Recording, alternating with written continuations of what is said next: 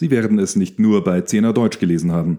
Am heutigen 24. Juli wurde die Hagia Sophia offiziell wieder als Moschee verwendet, nachdem der türkische Präsident Erdogan am 10. Juli entschied, dass die ehemalige Basilika, die knapp 1000 Jahre lang eine Kirche und dann 500 Jahre eine Moschee, zuletzt aber ein Museum war, wieder als islamisches Gotteshaus dienen soll während hunderte Muslime die nun als Aya Sophia Moschee bezeichnete ehemalige Kirche besuchten, begingen Christen in aller Welt am heutigen 24. Juli einen Trauertag. Die US-amerikanische Bischofskonferenz zum Beispiel erklärte, sie unterstütze den Tag der Trauer der griechisch-orthodoxen Geschwister und Kardinal Charles Maung-Bro, einer der führenden Kirchenvertreter Asiens, wandte sich in einer Stellungnahme mit Trauer zu der Entscheidung an die Öffentlichkeit. Er erklärte, dass dieser Schritt alte Wunden und neue Gräben zwischen dem Islam und dem Christentum aufreiße. Der Kardinal wörtlich Wie soll diese Entscheidung vereinbar sein mit Artikel 18 der Universalen Erklärung der Menschenrechte? Sie ist es nicht. Das Gotteshaus in Istanbul ist nicht das einzige, das dieser Tage in den Schlagzeilen stand. Weltweit wurde über den Brand berichtet, der am 18. Juli in der gotischen Kathedrale St. Peter und Paul in Nantes in Frankreich wütete. Aber mutmaßliche Brandanschläge auf französische Kirchen machen in der Regel keine internationalen Schlagzeilen. Seit dem Jahr 2010 dokumentiert das in Paris ansässige Observatoire de la Christianophobie, die Beobachtungsstelle für Christophobie, antikatholische und antichristliche Vorfälle in Frankreich und auf der ganzen Welt.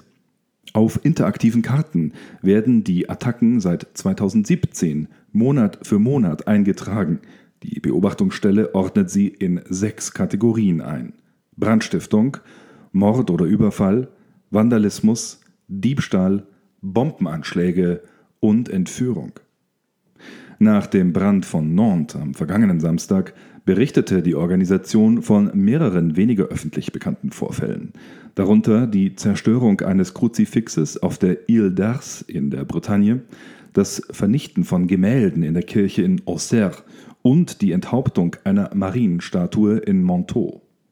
Statistiken zeigen, dass es in Frankreich, das manchmal immer noch als älteste Tochter der Kirche bezeichnet wird, fast drei Angriffe pro Tag gegen katholische Einrichtungen und christliche Wahrzeichen gibt. Drei Angriffe pro Tag. Das französische Innenministerium verzeichnete im Jahr 2019 insgesamt 996 antichristliche Vorfälle, durchschnittlich 2,7 pro Tag. Die tatsächliche Zahl liegt jedoch wahrscheinlich höher, da man davon ausgeht, dass die Staatsbeamten Feuer und Brände aus unbestimmter Ursache in Kirchen im ganzen Land dabei gar nicht mitzählen. So verwüstete etwa am 4. Juli ein Feuer die Pfarrei Saint Paul in Corbeil-Essonne. Die Ermittler kamen zu dem Schluss, dass der Brand auf ein von Hausbesetzern verursachtes Gasleck zurückzuführen sei. Einheimische vor Ort bezweifeln aber diese offizielle Darstellung. Der Forschungsdirektor des Acton Institute, Samuel Gregg, sagte gegenüber CNA, die Flut von Zwischenfällen habe inzwischen die französischen Behörden gezwungen, das Problem zumindest offen anzusprechen. In den vergangenen Jahren haben französische Regierungsvertreter damit begonnen, öffentlich darüber zu reden, vielleicht weil die Sichtbarkeit solcher Angriffe jetzt so groß ist. Sowohl Präsident Emmanuel Macron als auch sein neuer Premierminister Jean Castex haben sich beispielsweise klar und deutlich zu den jüngsten Anschlägen und auf die Kathedrale von Nantes geäußert. Soweit Samuel Gregg. Während die Zahl der offiziell registrierten antikatholischen und antichristlichen Vorfälle in den vergangenen zwei Jahren konstant geblieben ist, 1063 waren es im Jahr 2018 und 1052 im Jahr 2019, sind sie laut Alan Fantini zwischen 2008 und 2019 um 285 Prozent gestiegen. Ellen Fantini ist die Direktorin des Observatoriums für Intoleranz und Diskriminierung von Christen in Europa, deren Sitz in Wien ist. Sie sagte, der Trend steigender Angriffe beschränke sich keineswegs nur auf Frankreich. Das Observatorium verzeichnet auf seiner Website Angriffe auf Kirchen in ganz Europa. Offizielle Angaben seien aber nur schwer zu bekommen.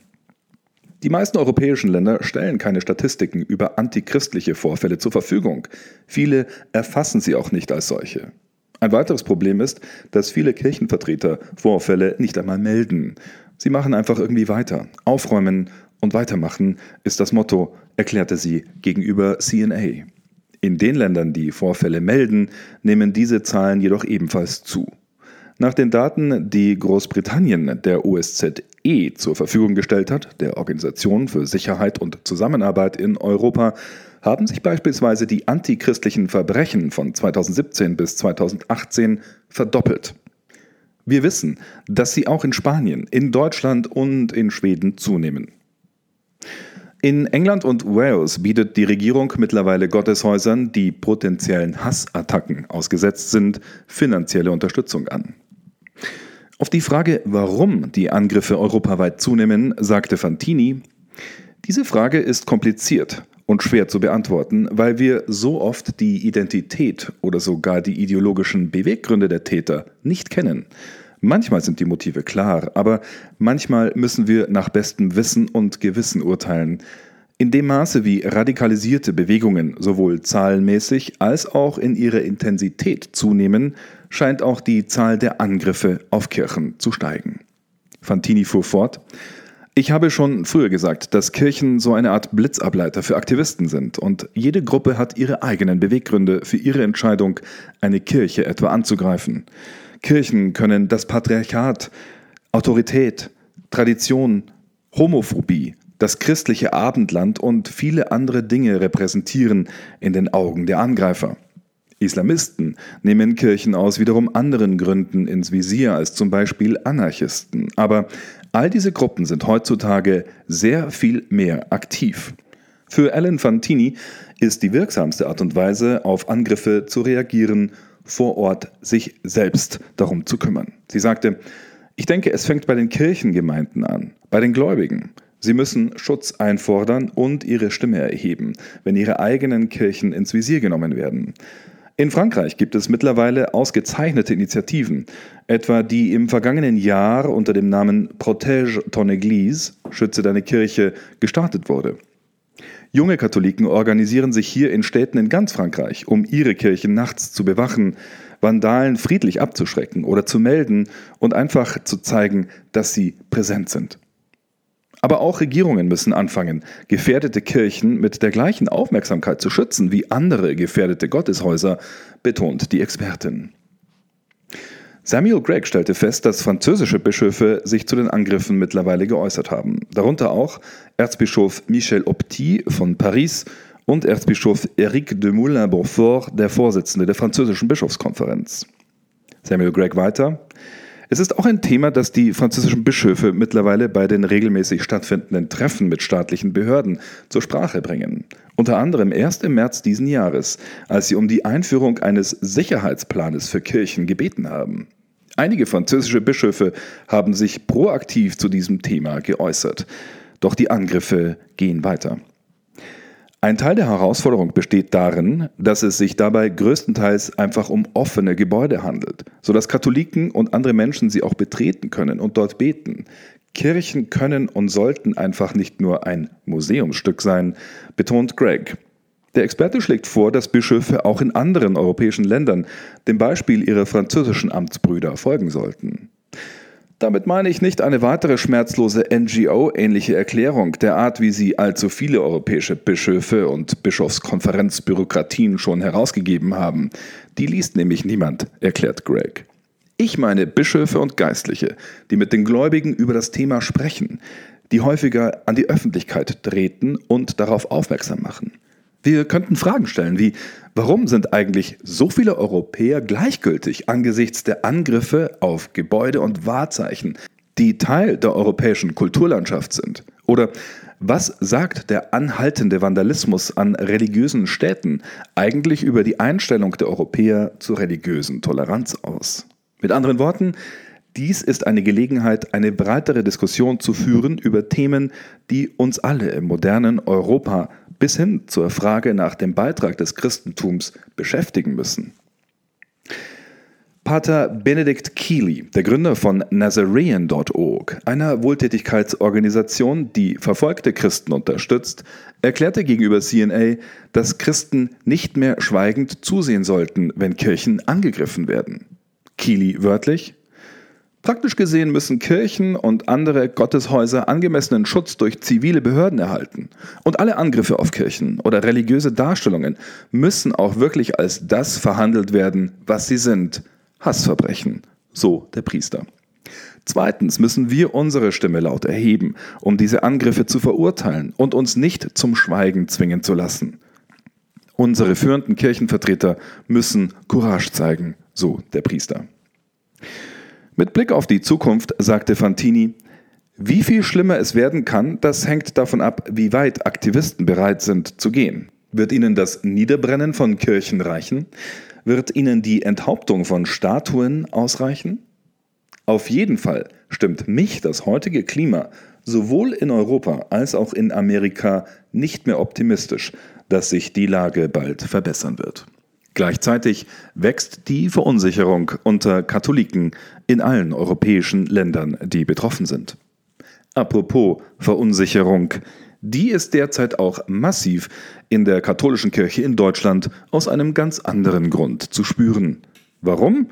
Das erklärt uns jetzt Rudolf Gehrig, der Chefkorrespondent für das deutschsprachige Europa. Danke, Christoph. In der jüngeren Vergangenheit hat der Papst seinen Blick häufig nach Deutschland gerichtet. Erst im letzten Jahr hat Papst Franziskus mit seinem Brief an das pilgernde Volk Gottes in Deutschland die deutschen Katholiken aufgefordert, missionarischer zu werden und sich nicht in Strukturdebatten zu verzetteln. Während die Reaktionen auf diesen Brief damals noch relativ verhalten ausfielen, ist das bei dem neuen Schreiben, das jetzt am Montag im Vatikan vorgestellt wurde, ganz anders. Denn da hat die Kleruskongregation Instruktionen vorbereitet, die alle Pfarreien in der gesamten Weltkirche betreffen. Ein Großteil der deutschen Bischöfe hat darauf mit scharfer Kritik reagiert. Doch worum geht es in dem Schreiben, das den Titel trägt Die pastorale Umkehr der Pfarrgemeinde im Dienst an der missionarischen Sendung der Kirche? Wir haben für Sie die fünf wichtigsten Punkte einmal zusammengefasst. Punkt 1. Die Pfarrei ist Mission. Die Pfarrei hat von Anfang an eine grundlegende Rolle im Leben der Christen gespielt. Ihr Auftrag sei die Verkündigung des Glaubens und in ihr wird durch die Spendung der Sakramente das Evangelium den Menschen gebracht, erklärt der Vatikan. Heute muss diese missionarische Präsenz der kirchlichen Gemeinschaft in der Welt wieder neu gefördert und angesichts der Zeichen der Zeit neu aufgestellt werden. Dabei ist die Mission das Leitmotiv der Erneuerung, betont die Instruktion. Punkt 2. Eucharistie und Nächstenliebe müssen das Leben in der Pfarrei prägen.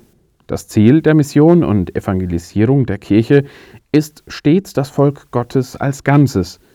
Der Kodex des kanonischen Rechts hebt hervor, dass die Pfarrei kein Gebäude oder ein Bündel von Strukturen ist, sondern eine konkrete Gemeinschaft von Gläubigen, in der der Pfarrer der eigene Hirte ist, so die Instruktion.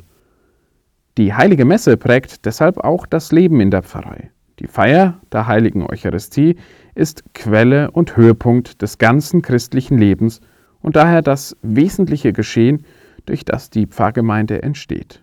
Eine inklusive, missionarische und auf die Armen bedachte Pfarrei, so der Vatikan, sei wie ein Pilgerschrein. Drittens.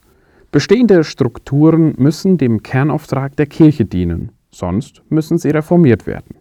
Deshalb muss die Pfarrei die Gefahr vermeiden, so wörtlich, einer exzessiven Bürokratie und Servicementalität zu verfallen, die nicht die Dynamik der Evangelisierung, sondern das Kriterium des Selbsterhalts aufweisen. Viertens. Jeder ist für die Pfarrei verantwortlich in seiner jeweiligen Rolle. Dazu heißt es wörtlich, es ist notwendig, dass heute alle Laien einen großzügigen Einsatz für den Dienst an der missionarischen Sendung leisten, vor allem durch das Zeugnis des täglichen Lebens, auch durch die Übernahme ihnen entsprechender Verpflichtungen im Dienst an der Pfarrgemeinde. Eine Beteiligung von Laien darf aber nicht zum Klerikalismus führen, warnt der Vatikan. Alle Gemeindemitglieder sollen sich ihrer Verantwortung bewusst sein und durch verschiedene Formen der Hilfe und Solidarität den Bedürfnissen der Kirche entgegenkommen. Indessen kann weiterhin nur der Pfarrer, der die heilige Messe feiert, auch die Pfarrei leiten. Daran ändert auch der Priestermangel nichts. Fünfter und letzter Punkt. Pfarreien abzuschaffen und Kirchen zu schließen sollte vermieden werden, so der Vatikan. Heilige Orte erinnern sehr oft an bedeutende persönliche und familiäre Ereignisse vergangener Generationen.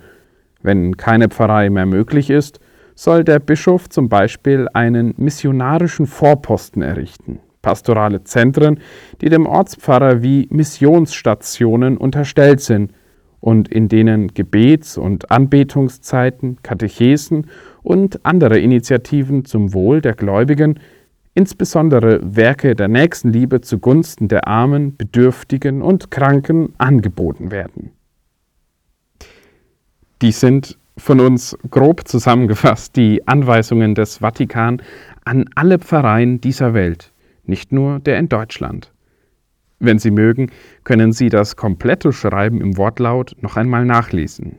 Die Verlinkung zum Originaldokument sowie alle weiteren Hintergründe und Berichte finden Sie bei uns unter www.cnadeutsch.de.